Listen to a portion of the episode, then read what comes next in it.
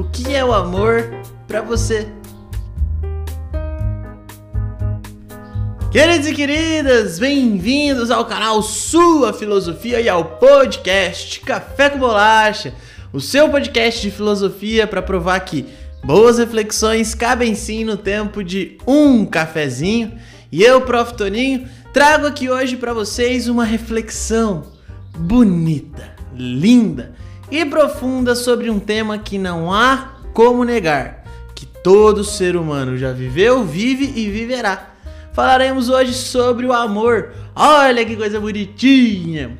Queridos e queridas, hoje a minha ideia é falar para vocês um pouquinho sobre a minha perspectiva, meu pensamento e as reflexões sobre o amor. Tenho como intenção esgotar o assunto? Óbvio que não. Não é, seria possível. A filosofia não fez isso em mais de 2.500 anos de história. Não sou eu, Antônio Henrique, que farei isso em alguns minutos de podcast. Mas a minha ideia é te provocar, é te, pens é te fazer pensar, refletir um pouco, para que a gente consiga aí chegar em algumas conclusões e principalmente ter mais e mais e mais perguntas a se fazer. Porque o amor parece ser um daqueles conceitos que a gente nunca vai conseguir terminar de definir. É, pensa comigo. Quando a gente tenta definir um conceito, a gente tenta encontrar algo que seja geral, que dê conta de abraçar tudo o que aquela palavra, aquela ideia demonstra. Quando a gente tenta definir o um amor, parece que sempre uma situaçãozinha escapa, parece que há ali sempre uma diferença, fala, poxa, escapa um sentimento, escapa um exemplo. Então, hoje, a nossa ideia é trazer aqui alguns pensamentos sobre o amor. Dentre um deles, eu quero falar sobre o amor enquanto entendimento. O amor se trata de uma espécie de entendimento sobre o outro entendimento para com o outro. Não há amor sem o entendimento. E isso eu aprendi no ano de 2014, quando eu estava dando aula para os pequenininhos. E aí tinha lá um dos temas da apostila, falar sobre emoções e sentimentos, e um deles era o amor. Então eu, prof, cheguei na sala, dei uma folha de sulfite para cada um e falei assim: "Ô povo, Desenhei para vocês o que é o amor. Então, uma menininha, Maria Antônia, cabelinhos cachadinhos, douradinhos, desenhou ali um coraçãozinho. E nesse coração, ela fez como se fossem peças de Lego, sabe? Montadinhas. E eu perguntei para ela, falei assim, ô Maria, por que, que você desenhou assim? A gente fez uma roda, né? E eu perguntei para ela por que, que ela havia desenhado daquele jeito. E ela falou assim, professor, porque o amor é o coração, né? E aí a gente espera que uma criança tenha isso por conta da figuração. Mas o que veio a, é, o que veio a seguir foi o que me provocou e o que me fez assim ficar pensativo. Ela disse o seguinte: "E aí, professor, isso aqui são os Legos. Um tá escrito mamãe, um tá escrito papai, outro tá escrito Pedrita, que é a nossa cachorra, e outro tá escrito eu. Meu pai tem uma cor diferente da minha mãe, que tem uma cor diferente da Pedrita, que tem uma cor diferente da minha. Meu pai gosta de uma música, minha mãe gosta de outra, eu gosto de outra, a Pedrita, não sei. Minha mãe gosta de uma comida, meu pai gosta de outra, eu gosto de outra, a Pedrita de ração. Então, quando a gente senta, a Pedrita no meu colo, meu pai num lado da mesa, minha mãe no outro, nós todos somos diferentes. E aí a gente fica ali, se amando, conversando, dando risada. Quando a Maria Antônia disse isso, exemplificou para mim o que seria o amor enquanto entendimento. O amor é essa liga, é essa cola, essa força que é capaz de atrair os diferentes para o mesmo local, para a mesma situação. O amor, então, ele nada mais é do que aquilo que faz com que a diferença do outro não seja um empecilho para a convivência. Muito pelo contrário, que a diferença do outro seja um somar, um agregar aquilo que eu tenho. Então, o amor constrói pontes, o amor faz com que a junção dos diferentes se encaixem. É como um grande é, brinquedo feito de Lego. As pequenas partes, diferentes em suas cores, tamanho, texturas e encaixes, por uma maneira muito lógica, acabam se encaixando e transformando o que era menor em parte do maior. O maior não se faz sentido sem o menor e o menor só não se faz sentido sem o maior. É muito bonito como o amor parece responder a isso, né? Como uma lógica de soma, uma lógica de o menos, o menos, o menos, o menos e todos se transformam em mais. Beleza? Então, nesse caso, o amor enquanto entendimento é um pouco mais racional, é um pouco mais lógico, é um pouco mais é, não tão visceral, não tão apaixonado, mas sim aquele amor que eu me dedico para compreender a diferença do outro e me fazer somar. Aí entra a segunda perspectiva, a segunda reflexão que eu queria trazer para vocês hoje, que é o amor enquanto não posse. Quando a gente fala para alguém assim, nossa, você é o meu amor, você está querendo dizer que aquela pessoa é sua? Que ela, por se tratar do seu amor, pertence a você? Óbvio que não.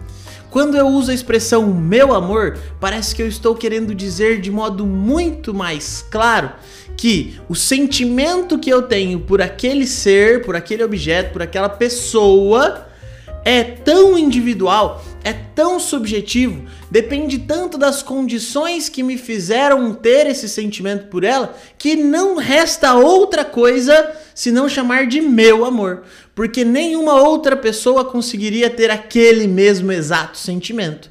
Tendo em vista que as circunstâncias construíram aquilo, que a, a, a convivência, os exemplos, as histórias, tudo fez com que você tivesse aquele tipo peculiar de sentimento. Sentimento esse que não vai ser encontrado na face da terra por mais nenhum vivente. Por isso que esse amor é seu. Então, quando você chama alguém de meu amor, não é porque está na sua ideia, e eu espero que não esteja na sua ideia, porque ninguém pode ser dono de outro, posse de outro.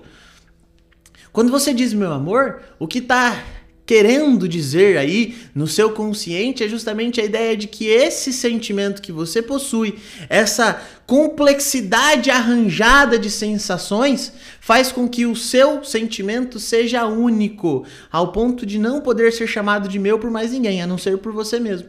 Então, meu amor é na verdade o sentimento tão diferente, tão diferenciado, tão único e singular em toda a existência. Então aqui a gente já pensou no amor enquanto entendimento, que é algo muito mais racional, lógico, que me faz construir pontes e somar, no amor enquanto sentimento, que é algo muito mais individual, particular, subjetivo, singular. E agora eu queria te perguntar: será que o amor é então sentimento ou condição de existência? Não tô eu aqui para te falar que é um ou outro, mas para te explicar que se for sentimento, o amor então pode passar. Pode ser que você ame hoje o objeto, o ser, a pessoa, mas por conta de algumas circunstâncias ele passe.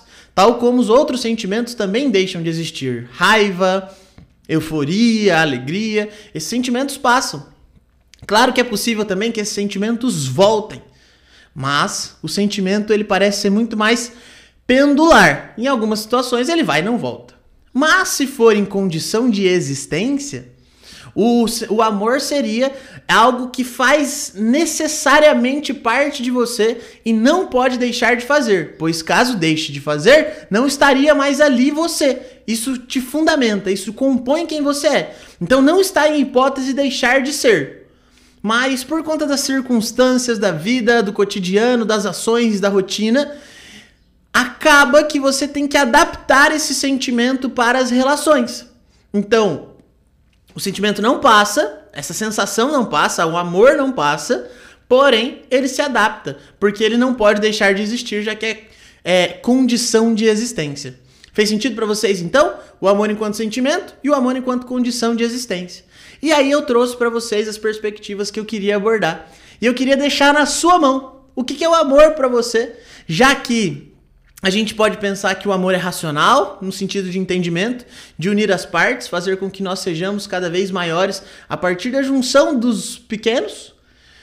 Pode ser um amor enquanto emoção, subjetiva, extremamente individual, singular, às vezes são os dois, razão e emoção. O amor enquanto sentimento, que é algo que passa, vai e volta, que talvez seja, seria algo muito parecido com paixão. Ou amor enquanto condição de existência, que é aquilo que você sente pelo algo, pelo ser, pelo objeto, pela pessoa, não pode deixar de existir em você, porque senão tiraria algo essencial. E aí vai se adaptando. Será que eu dei conta de responder tudo? Óbvio que não, mas eu quero que você pense. O que é o amor para você? Quais são as múltiplas perspectivas de amor dentro de você? O amor de quantas formas você consegue abrigar aí dentro do seu ser? Mas uma coisa eu posso te dizer: que quanto mais você pensa sobre o amor, mais palavras você dá a ele. E se pensamos a partir de palavras e damos palavras ao amor, pensaremos mais em amor. E automaticamente, quem pensa em amor transforma o mundo em um lugar melhor. Beleza? Beijos, meus queridos e queridas. Fiquem bem, tenham uma ótima semana e não se esqueça de deixar seu like, curtir e compartilhar. Tamo junto, é nóis. Tchau, obrigado!